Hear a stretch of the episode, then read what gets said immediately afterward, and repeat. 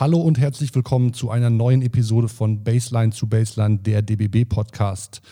Ja, wenn ich euch jetzt erzählen möchte, wie besonders die heutige Folge ist, dann werden sicher viele denken, erzähl mir was Neues, denn äh, ihr sagt das ja bei jeder Ausgabe. Zum einen würde ich dann äh, entgegnen, dass, äh, ja, betonen wir gerne, wie sehr uns dieser Podcast am Herzen liegt. Zum anderen müsste ich aber auch sagen, hey, es ist heute die nächste Eurobasket Edition. Und wenn ein Podcast zur Heim-EM Heim nichts Besonderes ist, dann, ja, dann weiß ich auch nicht mehr. Außerdem, ihr hört es, heute übernehme ich die Begrüßung und nicht mein werter Co-Host Moritz. Äh, das liegt daran, dass ich heute hohen Besuch habe, sozusagen in Anführungsstrichen. Ähm, Christoph Büker, Pressesprecher des DBB, steht mir heute zur Seite und ähm, vertritt Moritz heute in diesem Podcast. Christoph, auch an dich, herzlich willkommen. Ja, vielen Dank. Ich durfte ja ganz zu Beginn des äh, Podcasts Baseline zu Baseline schon mal zweimal einspringen. Insofern ist das nicht ganz neu für mich. Für die Leute, die mich nicht kennen, ganz kurz. Ich bin seit ewigen Zeiten beim DBB verantwortlich für die Öffentlichkeitsarbeit. Äh, durfte auch schon mit unserem heutigen Gesprächsgast ein bisschen zusammenarbeiten in ganz frühen Jahren. Ähm, aber bevor ich jetzt viel über mich quatsche, soll es um unseren Gast gehen. Und da haben wir einiges zu bieten, würde ich sagen. 169 Länderspiele, Olympionike, Europameister 93, Alba Berlin-Legende, hat den Dank hoffähig gemacht in der Bundesliga. Und heute ist der Alba Berlins Vizepräsident für Jugend. Ihr wisst es längst, die Rede ist von Henning Hanisch. Mit ihm sprechen wir heute natürlich über die Heim-EM, die vom 1. bis 18. September in Köln und Berlin stattfindet, über seine Zeit bei der Nationalmannschaft, den EM-Titel von 93, seine Leidenschaft für den Basketballnachwuchs von Alba und, und, und. Henning, auch an dich herzlich willkommen. Schön, dass du heute bei uns sein kannst. Hallo, ich grüße euch. Ja, bevor wir natürlich diese Themen, die ich eben alle genannt habe, angehen, wollen wir erstmal zu was ganz Aktuellem kommen. Wenn man sich so die letzten Wochen umguckt in der Basketballwelt, besonders im Nachwuchsbereich und natürlich auch bei den äh, Seniorinnen und Senioren, kann man schon sagen, dass Alba, Basketball, Alba Berlin den deutschen Basketball so ein bisschen dominiert. Im Jugendbereich Titel in der WNBL und NBBL und im Jugendpokal. Das Herrenteam ist noch auf dem Weg äh, zum nächsten großen Titel. Ihr scheint vieles richtig zu machen. Ja, würden wir uns jetzt nur über solche Sachen definieren, Titel im, im Jugendalter, dann definitiv. Äh, auch dann müssten wir aufpassen, weil man sollte sich nicht so viel selber feiern. Äh, das ist für uns aber nur ein Teil. Also wir machen ja viel, viel mehr Sachen, die sich nicht über Titel definieren. Vorneweg, wie kriegt man möglichst viele Kinder in den Sport, in den Basketball und so weiter? Wie kann man Ganztagsschule anders zum Ort des Sports machen? Hm. Nichtsdestotrotz hast du natürlich recht, es macht Spaß, wenn man einen Titel holt und äh, Erster wird. Und ich finde für alle, ob man jetzt Erster oder Zweiter wird oder ist ja generell das Spielen nach Corona ist ja so der große Wert und wie dann alle zurückkommen und äh, darüber freuen wir uns ja alle. Gestern ist, äh, ich habe ihn zumindest gestern gelesen, ein Artikel auf, auf zdf.de erschienen äh, mit dem Titel Alba Berlin mehr als ein Basketballverein. Ähm, unter anderem wirst auch du darin zitiert. Du sagst, äh, wir brauchen mehr Kultur oder wir brauchen eine neue Kultur. Das ist sowas richtig. Was genau meinst du damit? Ja, ich kleiner mache ich es nicht. Braucht gleich eine neue Kultur. Ja, grundsätzlich glaube ich, dass sowohl, also Deutschland ist ja so ein interessantes Sportland mit diesen vorneweg Fußball, ne, das ist ja so prägend, das ist ja auch okay. Äh, aber dann gibt es tolle Traditionen, ob in Ost- oder Westdeutschland, im Schulsport, Vereinssport. Äh, die muss man natürlich alle kennen, idealerweise. Und ich glaube aber, vor allen Dingen, weil die Ganztagsschule überall unterschiedlich, aber überall kommt oder schon da ist, komplett dieses Miteinander von Schulsport und Vereinssport verändert. Wenn Kinder bis um 16 Uhr in die Schule gehen, ist unser klassischer Vereinssport, den wir alle kennen, ist so nicht mehr logisch. Da geht es um neue Vernetzungen und neue Ideen. Was man auch sehr ernst nehmen muss, gerade der westdeutsche Basketball hat immer gelebt von so Basketball verrückten Sportlehrern und Sportlehrerinnen, die auch immer ein Link waren zu den örtlichen Vereinen. Die kennen wir alle, die Leute, äh, die, die sterben aus. Und ähm, das kann man äh, traurig finden, muss man auch. Äh, man muss sich dann aber fragen, wie kriegt man das neu äh, ja, belebt. Also ist das dein Weg, wie du, wie du den Basketball und die Basketballkultur dann dementsprechend auch in der Gesellschaft verankern möchtest, über die, über die Schulen, über die Kooperation? Ja, mein Weg heißt halt immer unser Weg und nicht nur bei Alba, sondern es gibt ja deutschlandweit Leute, die da schon lange drin arbeiten ich glaube, äh, es sind viele Sachen gleichzeitig. Also man muss in die Lehrerinnenausbildung neu und anders rein. Äh, man muss Ideen entwickeln, wie halt Schulen, äh, ja, wie, wie Schulen die Sportart Basketball anders ernst nehmen. Ich glaube, dass eine Grundschulliga, eine deutschlandweite Grundschulliga als für mich niedrigschwellige Verbandsliga ein absoluter Schlüssel ist. Ich glaube, da sind wir als Sportart schon total weit im Verhältnis zu auch Fußball. Äh, und vor allen Dingen, das meint ja Kultur, das muss was sein, was äh, Spaß macht, wo halt Leute gerne einsteigen und wo man dann auch daran arbeitet, wortwörtlich arbeitet, dass dieser Vereinssport, den wir kennen, sich teilweise entwickelt zu einem neuen Arbeitsfeld. Äh, Teil wird von der sozialen Arbeit vielleicht und dieses Miteinander mit Ganztagsschulen, weil Verein deckt ja viel ab, was gesellschaftlich natürlich einen riesengroßen Wert hat. Also 170 Tage im Jahr ist keine Schule. Das sind jetzt gerade Wochenenden und Ferien, äh, da können Vereine tolle Sachen liefern. Und es wäre ja auch traurig, wenn Sport ausschließlich an den Bildungsorten läuft. Äh, es geht um diesen dritten Ort, ne? neben Elternhaus und Schule dann noch einen dritten Ort zu haben. Und das ist der klassische Vereinssport. Nochmal, der muss sich, muss sich ziemlich verändern. Man merkt, dass es eine echte Herzensangelegenheit von dir ist, vielleicht sogar ein bisschen hochgestochene Lebensaufgabe irgendwann sein wird oder jetzt schon ist. Woher kommt diese äh, Motivation? Du warst jahrzehntelang Leistungssportler und jetzt so fernab von diesem Leistungssport tätig zu sein. Na, ich finde ja, Leistungssport ist immer eine Frage der Definition. Also wenn man einen Kitasport macht, ist es eigentlich Leistungssport in dem Sinne von, wenn man in dem Alter nicht anfängt zu gucken, dass alle Kinder eine Chance haben, in den Sport reinzukommen, arbeitet man schon gegen den Leistungssport. Ne? Ist die Frage, fängt Leistungssport erst dann an, wenn man in irgendeinem Kader ist oder in einer Jugendnationalmannschaft spielt? Oder geht es darum, dass man möglichst vielen Kindern Zugang zum Sport möglich machen will? Alba ist ja so jetzt ein Beispiel für, wir haben immer zwei grundsätzliche Ziele. Wir wollen, dass Kinder aus der Stadt davon träumen sollen, dass sie hier Profi werden, neuerdings auch als Frau oder als Mädchen. So, das ist ein ganz klares Ziel. Das schaffen wir schon ganz gut. Und das zweite Ziel ist, dass äh, alle Kinder, die mit uns anfangen, die sollen, sollen, sollen, sollen dauerhaft bei uns spielen können und nicht mit 14 sagen, nee, ich darf nicht mehr bei Alba spielen. Das ist ja so neben diesem Einstieg in den Sport so das zweite Feld, was so anspruchsvoll und schwierig, aber auch interessant ist. Das ist der klassische Freizeitsport, Freizeitbasketball. Da haben wir eigentlich auch eine gute Kultur, auch eine offene durch Streetball. Äh, aber da brauchen wir natürlich auch neue Ideen. So. Und ähm, so, mich interessiert das alles. Ich finde das alles hochgradig spannend und bin total dankbar, dass ich hier in diesem Verein und auch deutschlandweit über andere Projekte arbeiten kann das Herzblut und Leidenschaft ist das eine. Auf der anderen Seite natürlich braucht es ein, ein Konzept dahinter, sonst funktioniert das bei so vielen hundert oder tausend Beteiligten insgesamt nicht. Wie, wie ist das entstanden und wie wird sowas vielleicht äh, weiter ausgeführt? Wie, viel, wie muss man sich das vorstellen, wie sowas äh, weitergearbeitet wird? Na, ich glaube, der, ähm, der Kern war erstmal das, ähm, also es ist ja ein komisches Wachsen, weil ähm, also Alba hatte ja nie ein Kinder-Jugendprogramm. Das war ausschließlich ein Profiverein. Der Jugendleistungssport lief durch den Partnerverein, den TUS Lichterfelde, den ehrenwerten Verein, äh, den ja auch viele kennen. Ähm, und dann haben wir 2005 gesagt, dass wir das selber von unten aufbauen wollen. Und dann war das in so einem speziellen Raum, weil du hast den Profisport mit seiner Aura und das ist ein geschützter Raum und gleichzeitig gibt es so viel ja, professionelles Umfeld, also Leute, die das als Profis mitmachen und denken und nicht 50 Jahre Schatzmeister, und das haben wir schon immer so gemacht, äh, trifft auf, wir haben hier angefangen in dem Stadtteil, wo unser Zuhause ist, Prenzlauer Berg, ehemals DDR. Also DDR hat Basketball 1969 abgeschafft mit brutalen Folgen, aber das war für uns eine Chance, weil das war so sehr Basketball leer.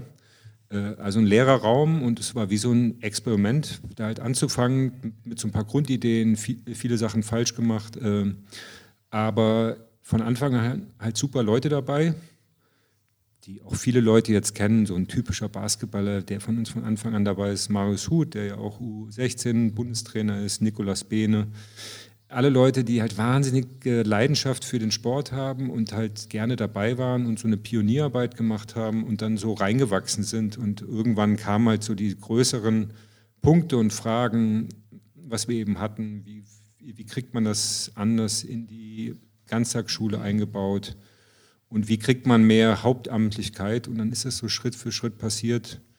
Und ja, genau verzeih es mir, wenn ich dir eine kleine, kleine Fangfrage stelle, aber was macht dich äh, in Anführungsstrichen zufriedener, wenn ein, wenn ein Siebenjähriger oder eine Siebenjährige den ersten Korbleger trifft und über beide, über das ganze Gesicht grinst oder eben die Herrenmannschaft von Alba jetzt Ende des Monats oder Ende nächsten Monats die, die dritte Meisterschaft in Folge feiert. Also das schönste Bild wäre eigentlich ein Schnittbild, wo, wo man beides ja. nacheinander sieht. Also ich möchte ich nicht. Ich finde, beides hat total seinen Reiz, wie Maodo jetzt im letzten Spiel gegen Bamberg.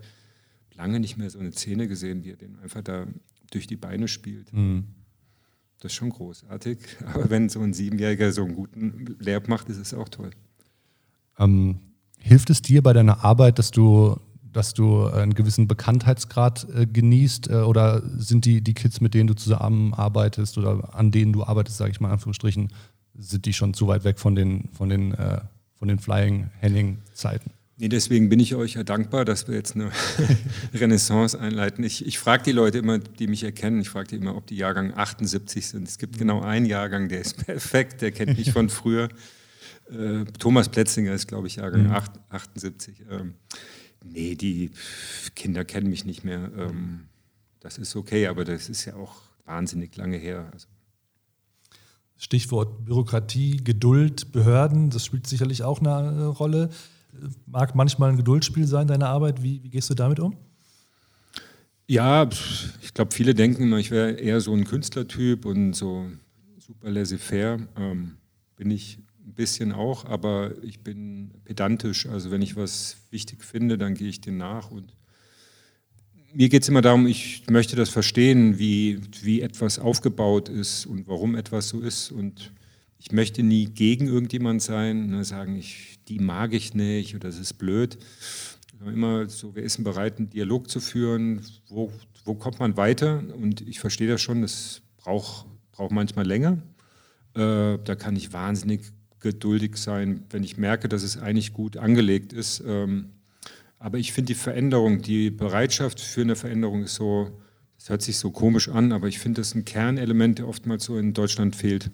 Also, dass man nicht nur das so sagt, sondern wirklich sagt, okay, wir wollen von A nach B, das ist B, äh, so, so, das machen wir jetzt und dann passiert es auch. Äh, meine Erfahrung ist, dass es eigentlich immer total toll ist. Es kann was ganz Kleines sein oder man renoviert eine Halle das ist so das, was ja eigentlich Spaß macht.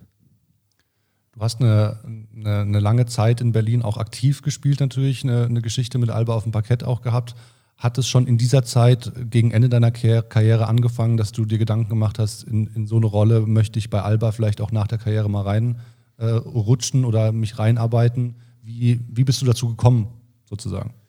Genau, ich würde es jetzt gerne im Nachhinein haargenau so erzählen, dass alles so mhm. klar war und logisch. Äh, nee, für mich war wichtig, ich habe relativ abrupt aufgehört mit äh, 30, weil ich wirklich einfach keine Lust mehr hatte. Dann fand ich das konsequent ähm, und ich hatte auch Lust, anders zu leben und ich wollte vor allen Dingen studieren. Das war für mich sehr wichtig. Ich war sechs Jahre quasi weg, war immer im Austausch mit meinem Verein hier, vor allen Dingen mit Marco Baldi. Mhm. Ähm, und das Studium war auch deswegen so gut, unter anderem, ich habe halt Kulturwissenschaften und Filmwissenschaften studiert, gerade in der Kulturwissenschaft nicht eine Möglichkeit hatte, so mein eigenes sportliches Tun und Treiben anders zu verstehen, auch zu reflektieren äh, und zu verstehen, was ich selber so gut finde am Sport. Äh, und dann kam schon der Gedanke, aber eher so vage, ich würde eigentlich gerne zurückgehen und da was auszuprobieren. Ne? Wenn man vor allen Dingen lange an der Uni ist, dann irgendwann reicht es auch, dann will man Praxis haben. Und so war es dann wirklich im Nachhinein, dass man Theorie und Praxis, also konnte ich verbinden. Es war quasi Kulturwissenschaft in, in der Praxis, nicht so sehr im Profisport dann, aber dann, als es losging mit dem eigenen Kinder- und Jugendprogramm, da, da konnte ich sehr viel einbringen von dem, was ich während der Uni-Zeit gelernt hatte. War das, war das was, was du vorher, vor deiner Karriere schon studieren wolltest, Kulturwissenschaft, Filmwissenschaften, oder ist das erst gereift dann auch? Ich hatte immer die falschen Freunde. Das waren Leute, die jetzt weniger aus dem Sport kamen, sondern eher so aus dem Journalismus oder mhm. was auch immer, äh, so in den 20ern und habe sehr viel Wildtheorie gelesen. Und das ging schon in die Richtung. Ich fand Film immer toll. Ähm, so habe ich mich da so wild so reingegeben und dann war das Studium, vor allen Dingen war das hier an der Humboldt und, und der FU extrem gut mit tollen Professorinnen. Mhm. Ähm, sehr dankbar, dass ich so eine Zeit hatte. Du arbeitest jetzt ja hier bei Alba im relativ großen Team zusammen, hast als äh, Vizepräsident durchaus eine Verantwortung zu tragen. Was für eine Art Chef bist du? Hm. Das müsste man die Leute fragen. Ja, klar. Aber vielleicht Na, kannst du es beschreiben. Mein, mein Ideal wäre, also bei uns arbeiten so rund 120 Trainerinnen und 40 bis 50 Leute in der Organisation. Ist echt groß geworden. Also in der Jugend, nicht in dem Profibereich. Ähm, meine Idee ist halt immer, ich arbeite gerne mit den Leuten, aber vor allen Dingen gebe ich gerne Verantwortung ab.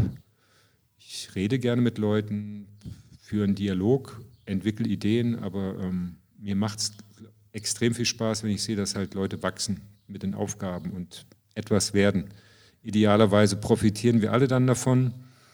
Äh, so würde ich mich gerne sehen, also ein bisschen der, der mit so motiviert und zum Nachdenken anregt, auch leider oft kritisch ist, äh, aber so ein Dialogpartner und ein Förderer. Ja gut, kritisch sein muss ja nicht schadhaft sein, also je nachdem, wie man kritisch ist. ist wahrscheinlich die Grundlage für viele gute Sachen. Ja. Okay, um diesen Bereich mal so äh, langsam abzuschließen. Die Frage am Ende muss natürlich sein, wo geht die Reise hin? Also was, was äh, soll am Ende, wenn es denn ein Ende gibt, stehen oder was soll in fünf oder in zehn Jahren stehen? Ja, wir gucken hier gerade, wo wir sitzen, ist die Geschäftsstelle von Alba, ist im Jahn-Sportpark. Äh, man sieht hier gerade, wenn man dem Fenster guckt, gibt da Fußballfelder und Training. Ähm, wir haben eine Jugendhalle, wir haben ein Trainingszentrum, wo die Profis und der Jugend, Jugendleistungssport Training macht. Uns fehlt ein Ort, wo halt alles zusammenkommt. Also wir schaffen das auch so. Wir sind gerne kreativ und auch kommen gerne aus weniger äh, zu äh, Sachen, aber ich glaube, die, dieser Ort würde uns sehr gut tun, wo du von Kitasport bis Profisport alles hast, von Minitrainer bis Profitrainer. In, ähm, das ist definitiv eine wichtige Sache und dass wir ja, uns halt so klug weiterentwickeln. Ich glaube, gerade in diesem Freizeitsport, Basketball, da haben wir noch viel Potenzial.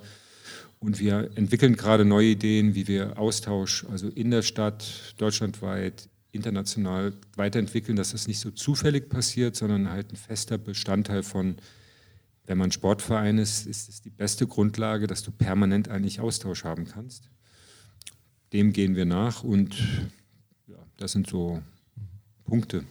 Bevor wir, bevor wir gleich die Brücke zur, zur Eurobasket und zu deiner Nationalmannschaftskarriere auch schlagen, gib uns doch vielleicht nochmal so einen kleinen Einblick in ein, zwei, drei Projekte, Ideen, die gerade an denen du gerade arbeitest oder die, die gerade besonders wichtig sind, auch vielleicht im Hinblick auf die nächsten fünf Jahre oder so gibt zwei Projekte, die kamen in den letzten Jahren Sport vernetzt, was wir mit und für die Aurides Stiftung machen. Da geht es darum, dass wir deutschlandweit halt Partnerschaften schließen mit Sportvereinen, Kommunen, aber auch Bildungsorten, um in Nachbarschaften, wo Kinder nicht so privilegiert aufwachsen, Kita, Grundschule und Sportverein neu miteinander ganzheitlich vernetzen, äh, dass die Kinder besser in den Sport reinkommen und das auch hoffentlich dauerhaft bleiben. Das das geht gerade ziemlich ab, also positiv.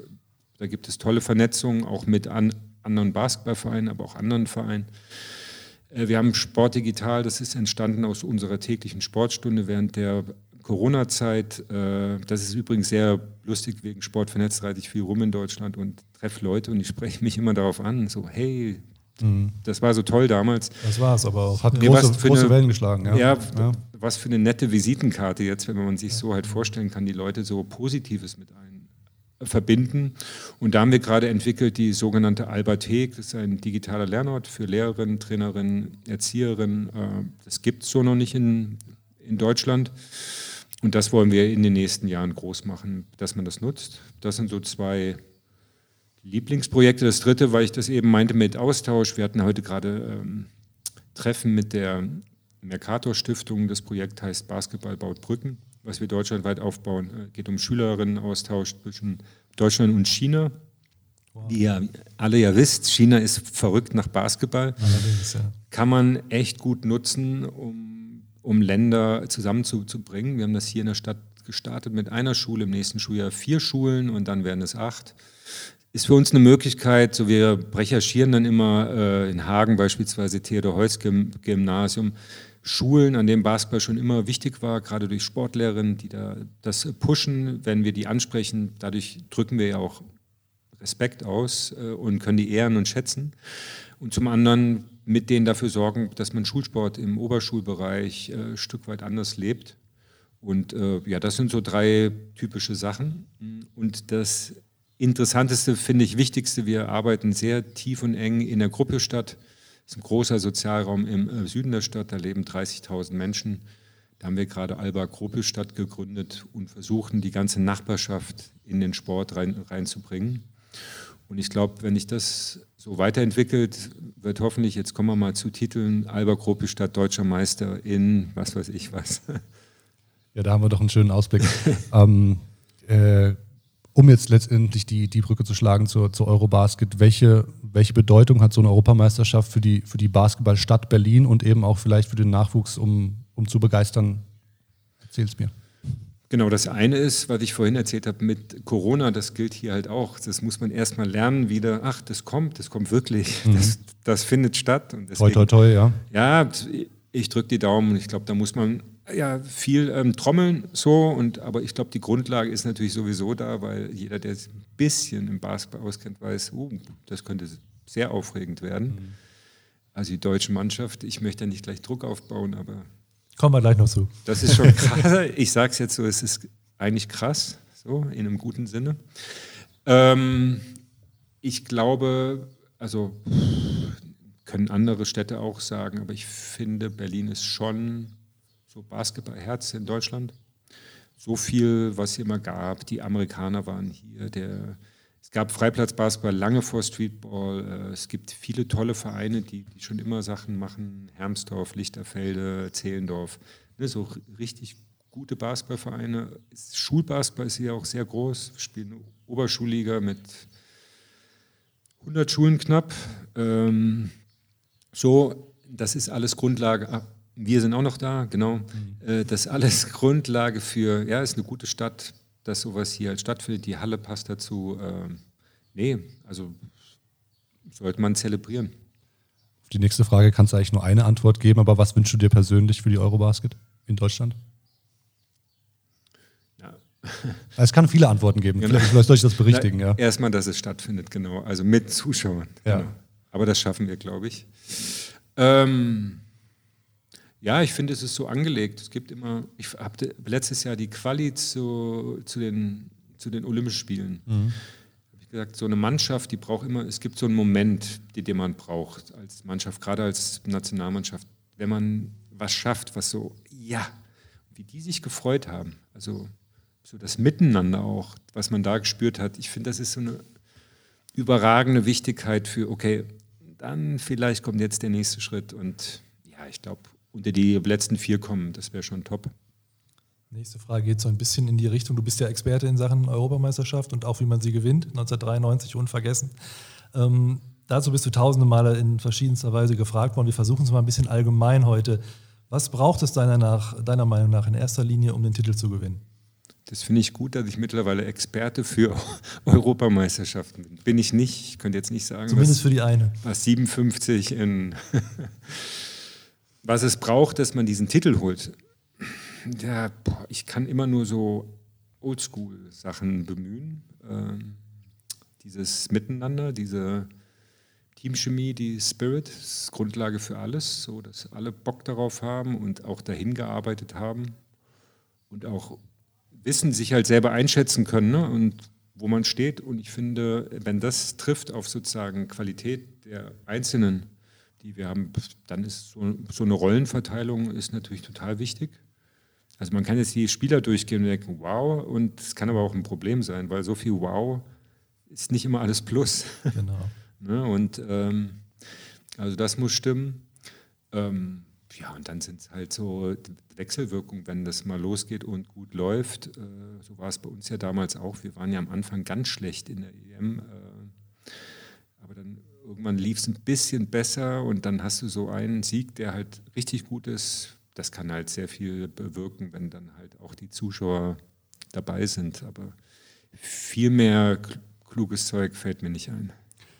Du hast jetzt schon so ein bisschen, so ein bisschen angerissen. Ähm, ihr hattet diesen, diese Auftaktniederlage damals, 93. Und ähm, jetzt hast du den Sieg angesprochen.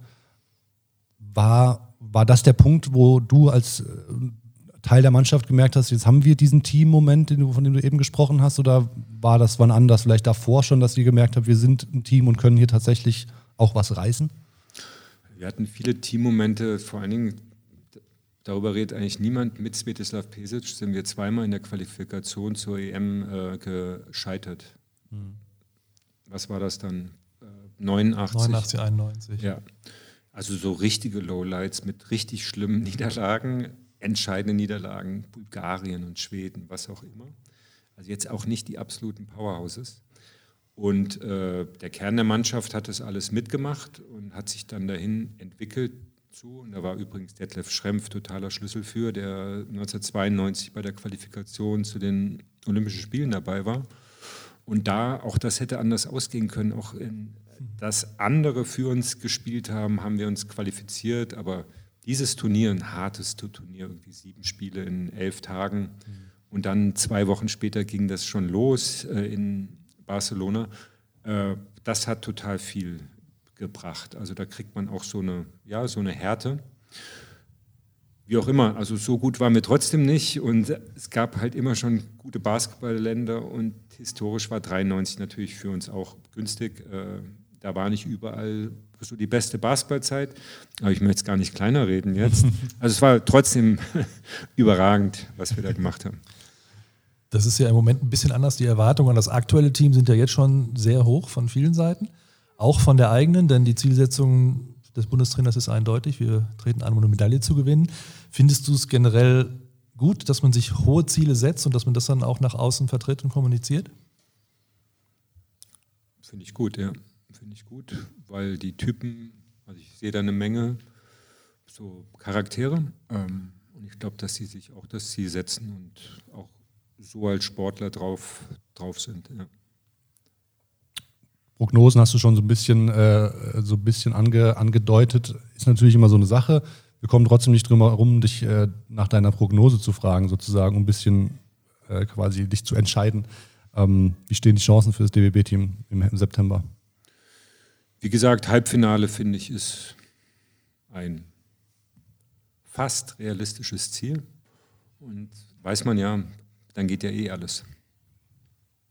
Ähm, wir können dich natürlich auch nicht gehen lassen, ohne, ohne über deine Zeit noch, noch weiter zu sprechen mit der Nationalmannschaft. Ähm, lass uns mit unserer kleinen, aber feinen äh, Rubrik äh, vielleicht weitermachen. Äh, zum ersten Mal im DBB-Trikot. Wir fragen gerne unsere aktiven und ehemaligen äh, NationalspielerInnen nach, ihren, nach ihrem ersten Länderspiel. Erinnerst du dich noch dran? Herrenländerspiel. Herrenländerspiel war dann unter Bundestrainer Ralf Klein vielleicht gegen England. Sehr gut. Ja, war zweimal gegen England nacheinander gespielt. Irgendwo in Süddeutschland, schätze ich. Auch das ist sehr gut. Ja, stimmt. Was war es wo? Ich sag's mal, in Neustadt an der Aisch. Was, ich weiß Sag. ehrlich gesagt nicht, wo es ist, aber ich bin sicher, das ist in Deutschland. Auf jeden Fall waren wir da. Ich finde ja immer, das ist mit diesem Trikot, ne, ähm, ist ja auch, ich hatte einmal in meinem Leben Fußballtrikot ein richtiges Fußballtrikot und das hat sich so falsch angefühlt, mhm. auf den Platz zu laufen, ohne Stollenschuh. Und das war schon, also ich finde ja, erste Mal Jugendnationalmannschaft spielen ist eigentlich ja nochmal was anderes. Aber Erstes Mal die Hymne. Ja. Wenn es denn eine Bedeutung hat, muss ja nicht sein. Genau. Und ähm, so, genau. Das, das erste Jugendnationalmannschaftsspiel haben wir jetzt nicht recherchiert, aber erinnerst du dich da auch noch dran, wenn du sagst, es ist so, so ein Moment für dich gewesen? Ja, bei uns war das so, ich bin ja so ein großer Fan von dem Bundesjugendlager. Ich finde ja, mhm. man müsste das neu entwickeln, weil das ist so eine schöne Sache ne, mit den ganzen Auswahlen und Mädchen mhm. und Jungen. Ähm, bei uns war das in äh, Freiburg, organisiert unter anderem von Sigi Eckert, mhm. DBB Recke und Held. Schöne Grüße immer noch. Und Joachim Spegele, was für gute Namen. Ähm, und, und dann war quasi, das war so, das Turnier hörte auf und dann, wenn man, keine Ahnung, warum man das so gemacht hat, frage ich mich gerade, äh, dann wurde man nominiert und dann war sofort Lehrgang. Und äh, Lehrgang auch, glaube ich, sofort mit einem Länderspiel. Und äh, doch, das war nicht gut. Das fand ich, das fand ich halt immer gut. Das hat totalen Spaß gemacht, so reinzuwachsen. Ne? Ich wollte in die Hessenauswahl, das hat geklappt. Und dann kommst du in die Jugendnationalmannschaft. Eigentlich, dadurch wird ein Leben echt schön, so ein Sportlerleben. Kommen wir zum Ende des Sportlerlebens, zumindest in der Nationalmannschaft. Das letzte Länderspiel noch im Kopf? Nee, weil ich pff, am Ende, ich war, ich wurde schon immer schlechter. Und das kann man in dem Spiel nicht gerade sagen. So viel kann ich dir verraten. Ja? War, ich war, war eines meiner allerersten Spiele, weiß ich noch genau. Und äh, Hendrik Dettmann, ja. den fand ich natürlich interessant als Nationaltrainer. Ähm, ja, hätte ich ein bisschen jünger sein müssen, um da richtig einzusteigen in seine Ideen. Ähm, gegen Slowenien, Bulgarien? Das war auswärts. In Belgien. In e Belgien. EM-Qualifikation. Ne, da habe ich 27 gemacht. Nee, 19, aber trotzdem, äh, ich kann mich erinnern, in den letzten Minuten mit die entscheidenden, denn das Echt? war ein furchtbares ah. Spiel mit zwei Punkte Sieg so gerade noch. Und es war für die damalige EM-Quali durchaus wichtig. Insofern ist der, äh, ist der Abschied gelungen. Ja, insgesamt kann man sagen, ich meine 169 Länderspiele, 2069 Punkte, drei Europameisterschaften, einmal Weltmeisterschaft, einmal Olympia. Trotzdem gibt es vielleicht den einen Karrierepunkt in der Nationalmannschaft, den du sofort nennst, wenn man dich danach fragt, so jetzt? Na, ich sage ja oft dann auch, äh, größtes sportliches Ereignis, Jugend trainiert, Wettkampf 1, Bundessieger. Kann es immer noch nicht fassen, dass man den Wettkampf 1 abgeschafft hat, dafür jetzt den Wettkampf drei oder vier eingeführt hat, wie kann man denn in dem Alter die, diese Stadt hier wahrnehmen? Man muss kurz vorm Abi sein. So. Nationalmannschaft EM 93, absolut. Zack. Okay. Ja, ja. Geht nicht besser. Ganz, ganz unkompliziert. Ja. Ähm, dein ehemaliger äh, Mitspieler und Mitstreiter Stefan Beck äh, hat uns im Podcast Anfang des Jahres äh, auch so ein bisschen berichtet von seinen äh, Erfahrungen, zum Beispiel von, von Olympia und insbesondere vom Spiel gegen das, gegen das Dream Team. Ähm, er hat da so Geschichten von Trash Talk, ich meine, mit Charles Barkley wäre es gewesen, erzählt. Für ihn war das ein ganz großartiger Moment, gegen, gegen diese, Mannschaft, äh, gegen diese Mannschaft zu spielen. Ist bei dir auch irgendwas Besonderes hängen geblieben von diesem Spiel? Wurden vor dem Spiel von den Journalisten gefragt, so wie ist denn das jetzt gegen das Stream Team zu spielen? Ich stand so da, war einer von diesen Spielern, war total ratlos, konnte nichts sagen und nach dem Spiel kamen sie wieder an. Wie waren das jetzt? Und da war ich ähnlich ratlos. Also wenn man gegen seine habe nie Playstation gespielt, aber gegen seine Playstation-Helden auf einmal in echt spielen darf, äh, das muss natürlich in die Hose gehen. Das ist aber auch etwas, was im Nachhinein natürlich so auf der Habenseite steht. Ich erinnere von diesem Spiel eigentlich gar nichts. Dann kommen wir so langsam in Richtung Abschluss. Du hast ja eine gewisse Basketballgeneration durchaus geprägt als Typ. Also nicht umsonst wird man Hanging Harnisch oder Flying Harnisch genannt. Weißt du, wie das zustande gekommen ist? Vielleicht auch wann und von wem diese Spitznamen ins Leben gerufen worden sind? Und wie stehst du generell dazu heute mit ein bisschen Abstand? Also ich finde, wenn man selber nicht mehr äh, springen kann, Flying Henning genannt zu werden, finde ich, find ich schön. Ich heiße aber Grounded Harnisch. Und äh, ich glaube, der berühmte Lou Richter hat da eine Rolle gespielt. Ah ja, das passt zu ihm. Ja, wo ich mich gerade frage, was macht der eigentlich? Meines Wissens ist er immer noch in Hamburg und immer noch journalistisch unterwegs. Ja, Ganz gut. genau. Ich glaube, relativ frei, aber ja. schöne Grüße, genau. falls er uns hören sollte. Ähm, wir schließen den Kreis zum Abschluss nochmal mit dem Stichwort Kultur. Ähm, Christoph hat es eingangs erwähnt, du hast den, den Dank in der BBL hoffähig, salonfähig gemacht. Ähm, deine Stirnbänder, dein, dein Spielstil, deine, deine Art haben dich zu einem, zu einem Kultbasketballer gemacht, die es zu der Zeit vielleicht in Deutschland auch noch gar nicht so, so viele von gab. Ähm, war dir das wichtig, deiner, deiner Persönlichkeit auch auf dem Parkett Ausdruck zu verleihen oder, äh, blöd gefragt, aber hat sich das so ergeben, weil du einfach so warst? Naja, so zwei Sachen. Also mit dem, mit dem Dunking. Ich fand Dunking schon immer wahnsinnig attraktiv und äh, ich war auch ein Jahr auf, auf der Highschool und wenn man da in, diesem, in dieser Kultur unterwegs ist, das war damals, das war ganz anders als in Deutschland. Und dann hatte ich halt Glück, also ich konnte halt auch ein bisschen springen und äh, Stirnband, ja, so. Bei mir war es nie nur Basketball, also ich komme auch aus der alternativen Musik. Äh, Nirvana war wichtig, andere Bands und ich wollte die Haare lang haben und das war halt damals, das hatte halt niemand. Und dann hast man ein Stirnband und dann ist man da auf einmal quasi ein Outlaw und ich wollte aber nicht ein Outlaw sein, sondern, mhm. keine Ahnung, das war so Teil von meiner Persönlichkeit und das hat ganz gut wohl zusammengepasst, aber wichtig war natürlich immer, dass das auch sportlich stimmig ist, ne? sonst wird es halt schnell auch albern. So. Mhm. Hört sich so an, als hättest du auch ganz gut nach Berlin gepasst ohne den Basketball. Was, was wäre also, wär Henning Harnisch geworden, wenn er nicht Basketballer geworden wäre? Also in meiner Schule äh, in Marburg Gymnasium Philippinum gab es damals natürlich noch eine Raucherecke und es mhm. war immer so, die Raucherecke ist komplett hier in die Stadt gezogen. Mhm. Das war schon, ähm, Berlin war immer schon der Sehnsuchtsort. Doch, das stimmt. Ja. Mittlerweile, ich mag viele Städte in ähm, Deutschland. Ähm, Berlin hat sich auch wahnsinnig verändert. Sehr teuer und so weiter. Äh, aber zu der Zeit war das bestimmt ein wichtiger Ort. Ja. Eins ist mir gerade noch eingefallen, du hast eben grounded äh, Hanisch gesagt. Wie sieht es aus jetzt so mit ein bisschen zocken einmal die Woche? Oder ich kann mich erinnern, vor, es ist wahrscheinlich auch schon zehn Jahre her, haben wir mal beim Journalistenspiel BBL gegen Manager und so gespielt. Da sah das noch äh, nach Basketball aus. Wie ist das heute?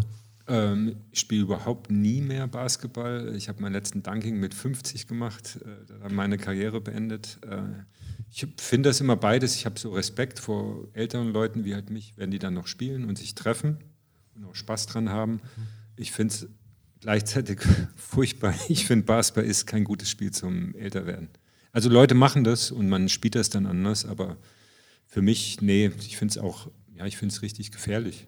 Okay, lassen wir mal Dunking mit 50 stehen, das klingt besser. Ja. vielen, vielen Dank. Sehr gerne. Genau, das war es dann an der Stelle mit unserer heutigen Folge der, der Eurobasket Edition ähm, unseres kleinen, aber feinen Basketball-Podcasts. Ähm, ihr hört uns dann in äh, circa zwei Wochen wieder mit dem, mit dem nächsten besonderen Gast. Dann werden wir euch wieder erzählen, wie, wie besonders doch dieser Podcast ist, um äh, in die Kerbe nochmal reinzuschlagen. Genau, wenn ihr ähm, Anmerkungen habt zu der, zu der Folge mit Henning oder generell zu unserem Podcast, wisst ihr, wie ihr uns erreichen könnt. Es gibt die verschiedenen äh, Kommentarspalten und Bewertungsfunktionen in eurer Podcast-App. Ähm, ihr kennt euch da bestens aus und lasst uns gerne Kritik und Anregungen da. Thema Kritik hatten wir gerade, kann in den meisten Fällen nur helfen. Ähm, Genau, bis dahin, Dankeschön fürs Zuhören und bis bald. Dankeschön, ciao.